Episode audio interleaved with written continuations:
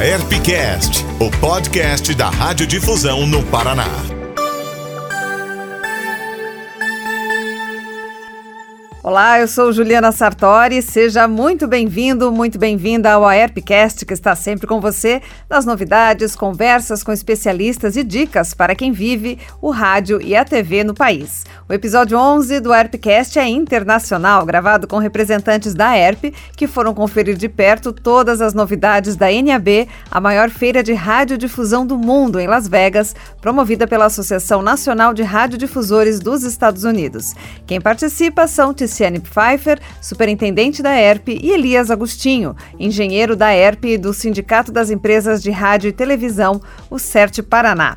Ticiane Elias, sejam muito bem-vindos ao ERPcast. Bom dia, Ju. Um prazer a gente poder conversar sobre isso realmente a expectativa é, das pessoas que nós encontramos aqui, especialmente brasileiros, foi uma expectativa muito grande por estarem reunidos presencialmente. Né? Nós demoramos muito até ter a confirmação da realização desse evento. Então, até por isso, muitas, muitos brasileiros não conseguiram vir, né? porque ficaram aguardando essa confirmação e com medo que o evento fosse cancelado e acabaram não conseguindo renovar seus vistos, enfim, não conseguiram comprar as passagens a tempo e muitos não vieram. Mas tinha uma quantidade bacana de brasileiros aqui, destacamos a presença da delegação do eh, Ministério das Comunicações, o MCOM, e da Anatel, que veio com a maior delegação de, de todos os tempos, segundo eles, né? Então, uh, nós conseguimos transitar com essas pessoas, fazer várias conversas, estreitar o nosso relacionamento. Isso foi extremamente positivo, gratificante para o estado do Paraná, para os nossos radiodifusores. Bacana, Elias. Qual é o teu destaque aí desse clima da, da feira em retomando esse formato presencial? Oi, Ju, é muito legal estar participando do teu podcast, no podcast da associação. E foi surpreendente a quantidade de pessoas. É, é claro, a gente não viu aquela preocupação com a, a pandemia, todo mundo sem máscara, a gente acabou usando máscara bastante parte do tempo, né? E, e, e, muita gente tossindo, aquela tosse forte, então era melhor andar de máscara mesmo. Certo. e, e no, no geral, assim, a feira foi interessante que é, é mais networking, né? Muitos relacionamentos que a gente acaba estabelecendo revendo pessoas que a gente teve contato em função de trabalhos ou mesmo de orientações técnicas. E, e a participação é, importante do Ministério com informações relevantes para a gente, principalmente da região sul, que tem interface com esses países do Mercosul, que temos problemas de assentimento prévio. E, e pelo que nos consta assim da conversa de bastidores é que provavelmente é, esse, é, esse, essa eliminação da necessidade de consulta para alteração de contrato social na faixa de fronteira seja anunciado em breve. Provavelmente seja anunciado em Santa Catarina, no Congresso de Santa Catarina. E em termos tecnológicos, a gente viu assim uma diversidade grande de fornecedores de armazenamento. Então, em todo lugar que a gente ia, tinha storage, está armazenamento, armazenamento armazenamento em nuvem.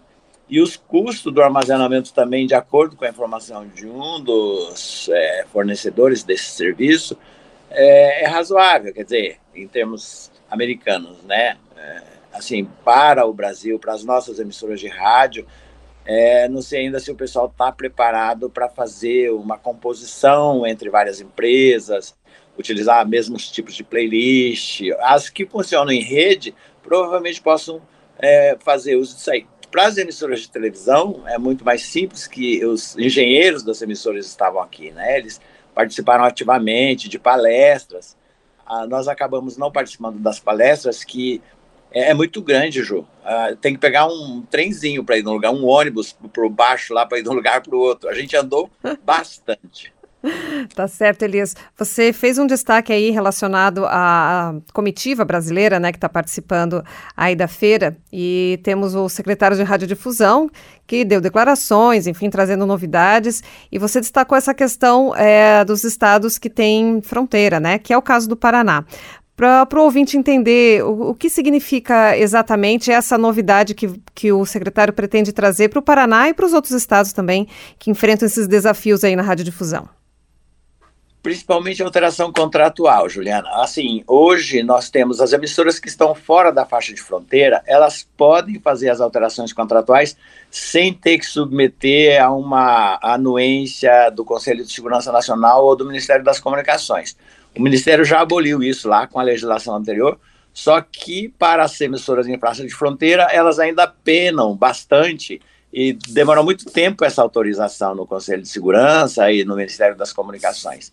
E com esse decreto, ou portaria, ou legislação que eles venham a, a estabelecer aí, é, elimina essa necessidade. Então, é, vai ser normal para as empresas fazerem suas é, composições sociais, suas alterações em área de fronteira, respeitando a legislação, é claro, mas sem essa anuência. Então, vai dar agilidade para que as pessoas possam é, ter a agilidade de fazer as suas alterações contratuais e manter a sua administração em dia em relação às autorizações. Certo, e também exatamente no dia que a comitiva eh, brasileira estava reunida, aí nos Estados Unidos, aqui no Brasil estava sendo aberta a consulta pública, né, sobre a ampliação dos serviços de rádio e TV aqui no Brasil. Isso significa também que é, estamos aí no momento de avanço, né, da radiodifusão no país.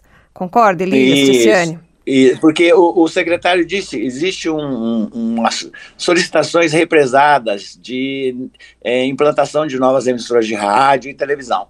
E há muito tempo não temos nenhum edital de concorrência.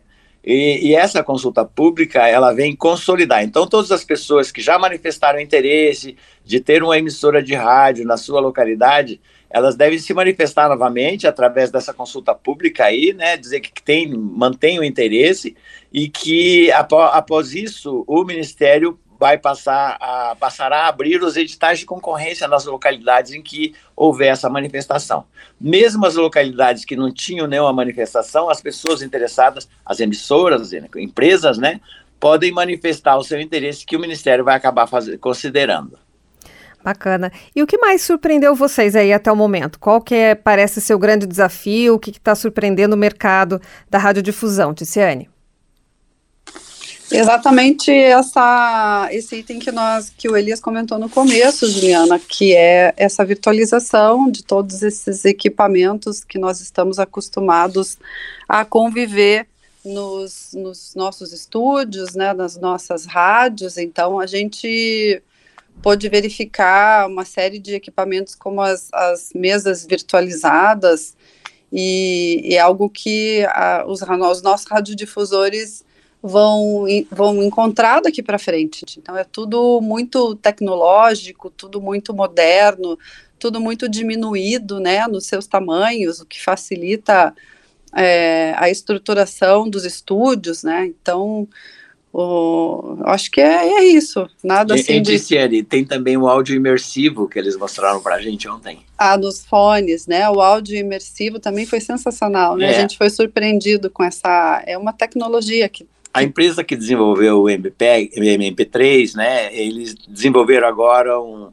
o iPhone já usa isso, né? Você tem um áudio 360 graus. Certo. Então você vira a sua cabeça para um lado, o áudio acompanha você, onde você está posicionando. Legal, é. É. Então esse áudio imersivo eles estão fazendo isso para implantação na TV digital. E também provavelmente as, as, emissoras de rádio possam usar isso nos seus equipamentos, nas suas transmissões em estéreo. Não sei como é que vai funcionar, mas é um negócio muito legal. É, porque você traz todo esse nosso mundo de áudio aí para um mundo de mais experiência, né? Você possibilita, você entrega para o teu usuário, para o teu ouvinte, uma experiência de imersão. Então é maravilhoso, Ju. Nós estamos encantados com o que a gente pôde experienciar. É, eu acho que esse é o termo correto. A gente experienciou muita coisa né, tanto do ponto de vista de áudio quanto de vídeo.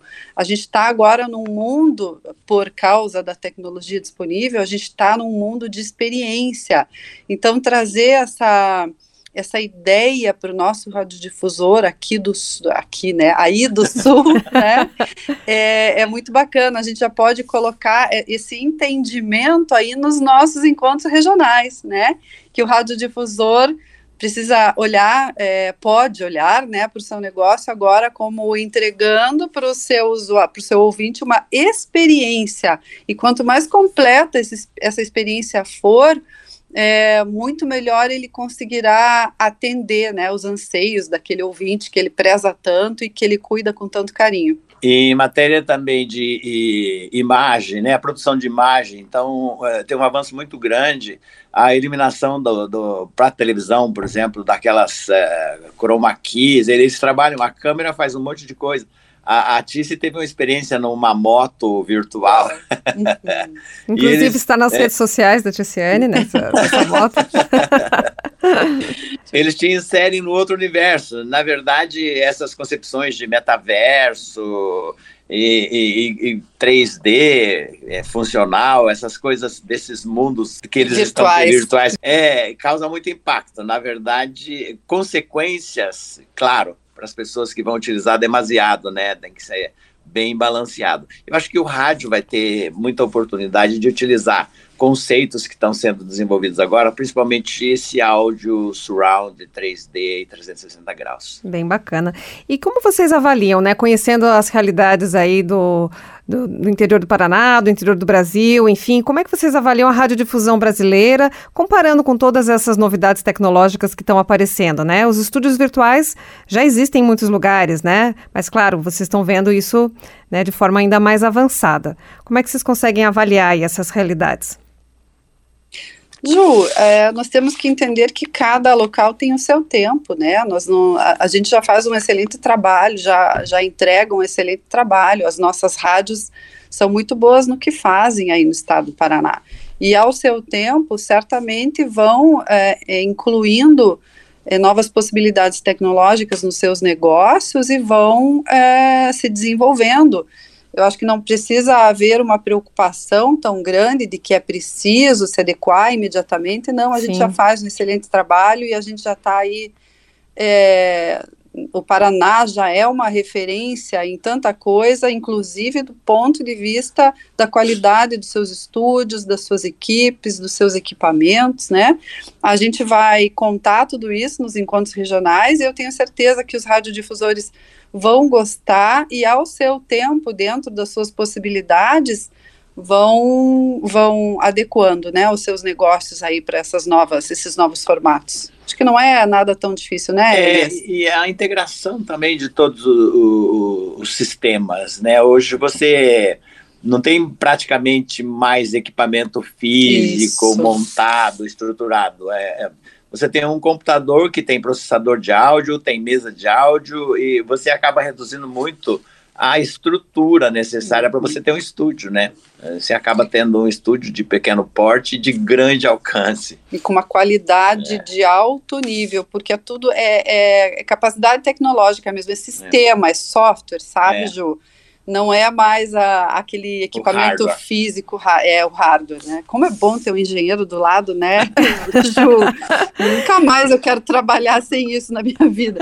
E a gente é... precisa desse apoio cada vez mais, né? A gente fala, tá falando, claro, da nossa realidade aqui na app, mas é, como é importante ter esse conhecimento tecnológico sempre presente dentro das emissoras, né? Justamente para poder, a gente pensa, nossa, mas isso é muito sofisticado, não tem nada a ver com a realidade. Pelo contrário, tudo pode ser muito mais barato e de melhor qualidade, né? Daqui para frente. É, nós tivemos um, um breakfast, não, um brunch também não. nós tivemos um encontro. Vocês estão muito chiques aí, né? nós tivemos um encontro com o fabricante. E nós fomos convidados para um jantar e participamos do jantar do pessoal que fabrica mesas de áudio, né? E, e eu conversei com o engenheiro que desenvolveu as mesas, né? O Richards, é da Wheatstone. E, e, ele estava colocando exatamente essa, o, o, desaparecimento da estrutura física do hardware. Vai continuar existindo, mas é muito menor. Então, antes você tinha um armário, hoje você tem um teclado, sabe? A coisa mais ou menos nessa proporção. E, e, ele falou assim: Puxa, nós somos fabricantes de equipamentos, nós somos fabricantes de hardware. E esses hardwares estão desaparecendo. Quer dizer, vamos precisar da nossa fábrica. É, ele foi, a gente teve uma boa conversa filosófica, né? e realmente é um, é um, tá muito avançado, Juliana. O processo todo de virtualização é muito grande. E não sei como as pessoas mais idosas, vamos dizer assim, é, vão mais experientes, Elias, mais experientes. Mais... é, mas Ju, mas o interessante é que você tem uma feira de proporções gigantescas, é, vários pavilhões, quatro pavilhões, né, é. Elias, grandes, com muitos estandes, e a grande maioria deles é, nos trouxe softwares. Sim. É. E isso é uma coisa impressionante. Então, nós temos uma concorrência grande de fabricantes, é, isso mostra que né, a corrida tecnológica está tá indo né, a todo vapor, porque um quer sair melhor do que o outro. Então, a gente tem inúmeras opções, isso nos traz o quê? Vai, vai, vai trazer cada vez custos menores, né? Isso que o Elias colocou muito bem. Exato. Que a gente tem equipamentos menores e os custos vão diminuir cada vez mais com o passar do tempo. Isso já não já deixa o nosso radiodifusor, né, mesmo o pequeno, o médio ali, ele, ele fica um pouco mais confortável com isso, né, que ele vai poder acessar em algum momento essa essa tecnologia. E uma outra coisa, Ju, assim, é, a gente observou logo na formatação da feira é que eles não separaram mais, porque a NAB uhum. é a Associação de Radiodifusores Americana, né? E só que eles já disseram que e, a, a, o rádio já não é só rádio.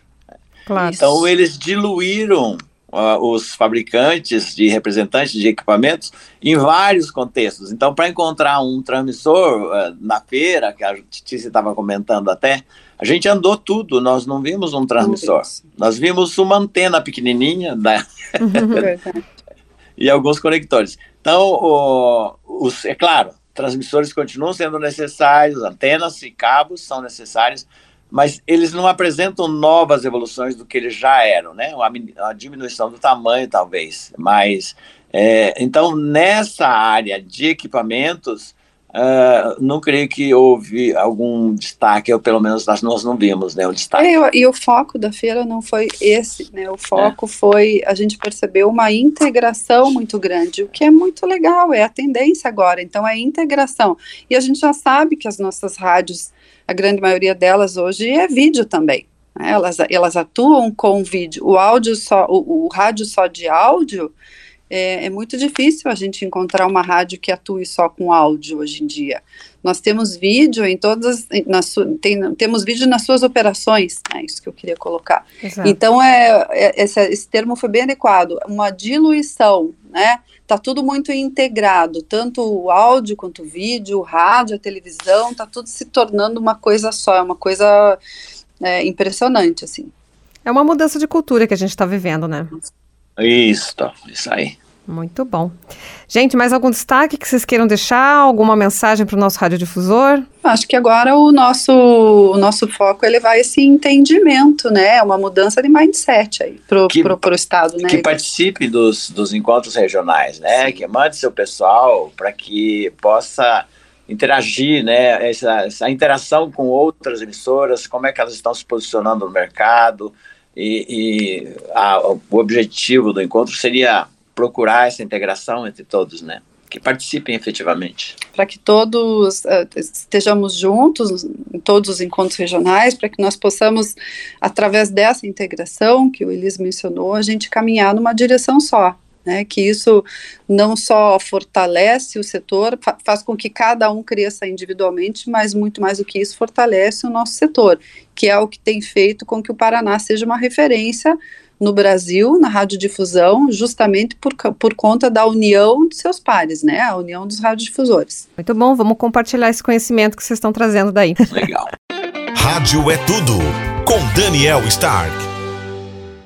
E chegou a hora de ficar informado sobre as notícias no meio rádio. Quem está sempre antenado é o jornalista especializado no tema, Daniel Stark. Seja muito bem-vindo novamente ao Airpcast. Olá, Ju. Olá, ouvintes. Vamos falar de rádio no Airpcast novamente. O episódio de hoje, Daniel, é sobre a NAB Show. Eu sei que você tem uhum. seus destaques aí, você já separou né, bastante material para o Tudo Rádio. O que, que você traz de novidade? O que, que é preciso o ouvinte ficar atento sobre o que aconteceu na NAB? Pois é, vocês mesmos fizeram uma uma comitiva, digamos assim, né? Teve todo o pessoal indo lá acompanhando em loco, né? Um material bem completo. E a gente teve dois focos na redação do tudorádio.com, que foram as palavras do pessoal da indústria de rádio dos Estados Unidos, né? Então, o que, que eles estão passando por lá, o que, que eles observaram, quais foram as discussões. E no primeiro painel, né, sobre rádio no NAB Show, no, na NAB, foi sobre algo que estava assim na cabeça de todos os, os executivos que estavam ali presentes, que é fato que o negócio de rádio, a maneira como a gente faz rádio, é, como o negócio está composto, seja no seu faturamento, na sua distribuição, lá em 2019 é bem diferente do que está acontecendo em 2022. Parece um pouco óbvio a gente falando assim por cima, mas alguns números são interessantes, algumas dificuldades que eles enfrentaram são bem interessantes, algo que a gente também passa aqui no Brasil, a pandemia acelerou muitas tendências que talvez a gente estava esperando daqui três, quatro anos. Então, vou dar alguns exemplos. Tem grupos lá dos Estados Unidos que a receita era basicamente, né, o faturamento deles, vindo do FM e do AM na transmissão terrestre. Hoje, isso aí já está mais balanceado: 70% é da transmissão terrestre, 30% do digital. E o digital aí envolve uma série de iniciativas, seja o streaming, os podcasts e-mail marketing, outros formatos de marketing. Então, eles aceleraram nesse processo. Aí você, a gente pode chegar à pergunta aqui, então, peraí, a transmissão terrestre está diminuindo a relevância? Não, não é isso. Ela diminuiu momentaneamente na parte de faturamento por causa da pandemia, como todos os outros negócios diminuíram. Para você sobreviver, foi buscadas novas receitas. E como o digital já vinha avançando e ele continuou avançando de certa maneira, poderia até avançar mais em termos de faturamento durante esse período de crise econômica da pandemia, é, o rádio se aventurou ainda mais, avançou ainda mais nessa frente. E aí, enfim, você conseguiu compor a receita dessas emissoras, não cair tanto durante o auge da pandemia por causa do digital. Agora que você criou essa nova receita, a tendência é avançar, assim como o terrestre, né, o FMOM, está avançando também, está se recuperando. É, em parte dos grupos é, norte-americanos, como a AirHurt, a receita de transmissão terrestre, né, vinda por spots, como a gente conhece muito bem, já se recuperou em relação à pandemia e agora tende a crescer. Então é assim, abriu uma nova frente, daí abre para outra matéria que a gente está discutindo também na, sobre a NAB, que foram os dois líderes assim das duas maiores grupos de rádios dos Estados Unidos, né? É, são pequenininhos, para o pessoal ter ideia, como a Hurt tem 800 rádios, né? Mas enfim, é, a Hurt e a que é a antiga Intercom, eles assim, todos os pontos eles concordavam, como por exemplo, o digital, essa presença do rádio digital a sensação deles essa transformação, seja das emissoras de rádio, como, por exemplo, dos ouvintes, né, no hábito de consumo, está apenas começando. Isso é, assim, assusta e, ao mesmo tempo, empolga, né? Então, assim, temos possibilidades. Para quem é um pouco mais pessimista, falando, mas e o terrestre? É, unânime nos dois casos dos maiores grupos norte-americanos que a gente precisa cuidar das transmissões de rádio FM AM. Lá eles têm o AM ainda forte, mas FM AM eles vão continuar investindo nessa transmissão, é o, é o principal base deles, mas o digital vai avançar, eles vão cada vez mais investir no podcast, eles vão cada vez mais investir em plataformas diferentes de distribuição, daí volta para outra matéria que a gente fez sobre o tema, que fala da importância do rádio se preparar como uma entrega multimeios, é, multiplataforma, não só de conteúdo, mas também de opções para os anunciantes, Aí, de novo, a gente caminha para a matéria do, dos CEOs, né?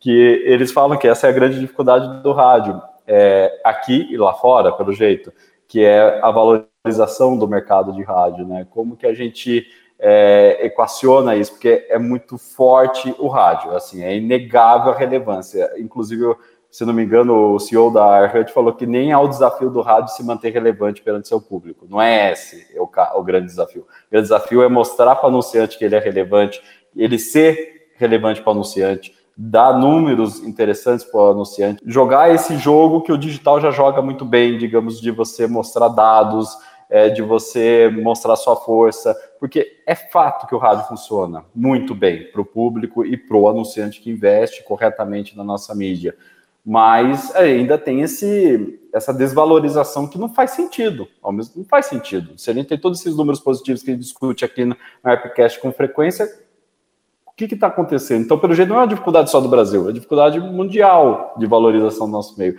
E eles discutiram isso também na NAB. Então, no geral, ah, outro ponto também que está se falando muito, que é queira ou não, durante o avanço da pandemia nos Estados Unidos, e aconteceu aqui também no Brasil, houveram cortes nas equipes, né? E, e também se diminuiu um pouco o orçamento, né, para você se manter as, nas equipes e você compete com outras mídias em relação aos profissionais. Então tem esse desafio de você manter suas equipes e manter bons talentos nas equipes. Essa é uma discussão também. Falar, não, beleza, vamos investir na parte digital, vamos investir em tecnologia, mas a gente tem que investir em pessoal. A gente tem que reter esses talentos, criar esses talentos, porque eles também são, é, digamos, um motor muito importante dessa distribuição de conteúdo. Então, tudo isso estava na mesa. Nesses dois painéis, estou falando só de dois painéis, estou me alongando, porque eles foram importantes e jogaram essa luz, que é o que a gente está vivendo aqui no Brasil também. Então, eu tive a sensação, ao cobrir isso, que é uma retomada mesmo de discussões, por isso que se compara de 19 para 2022, que são os dois pontos de que, presenciais né, da, da, da NAB, e colocar isso na roda de discussão e, é muito similar às situações que a gente está passando aqui. Talvez não seja similar à integração com o digital, eles realmente estão bem avançados mas legal, é bom acompanhar sempre os mercados assim maduros, como os Estados Unidos, para a gente também replicar no nosso mercado, que também é muito forte. Basicamente isso que a gente acompanhou. Tá certo, Daniel. E acaba, lógico, né, sendo uma espécie de tendência, né, para a gente acompanhar uhum. aqui do Brasil.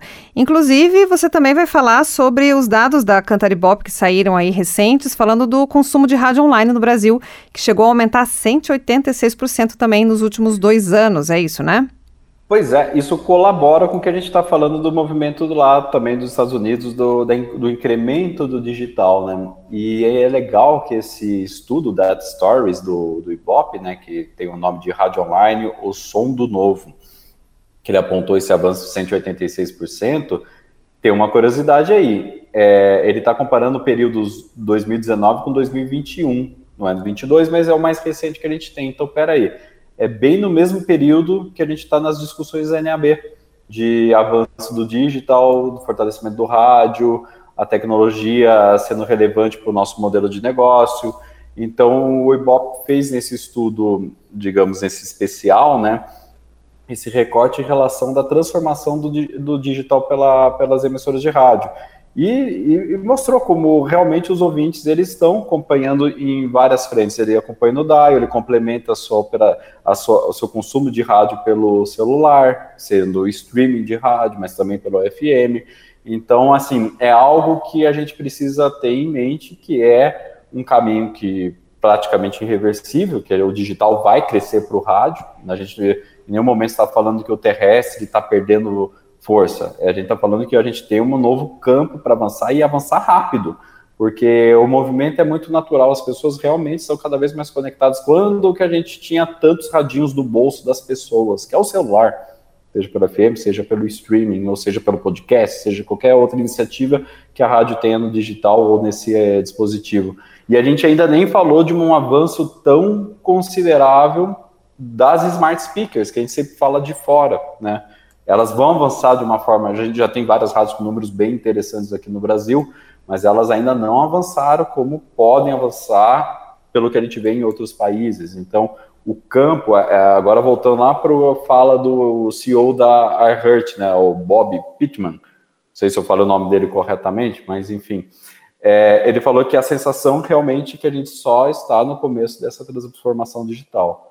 Então, a minha mensagem, assim, vendo todos esses números, não é de pessimismo, é de otimismo. Existe um grande campo para trabalhar, mas é para trabalhar. Então, assim, vai exigir investimento, vai exigir, exigir esforço.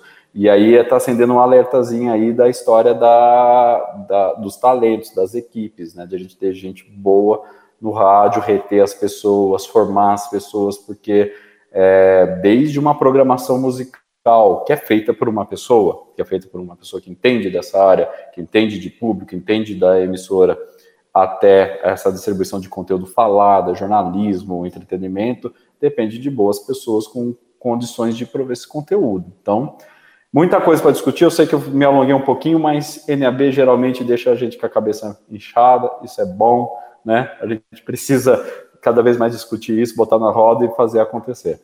Tá certo, Daniel. É momento de transformação e a gente tem que mesmo parar para pensar que caminhos, né, a gente vai tomar aí pela frente. Vale para todo mundo.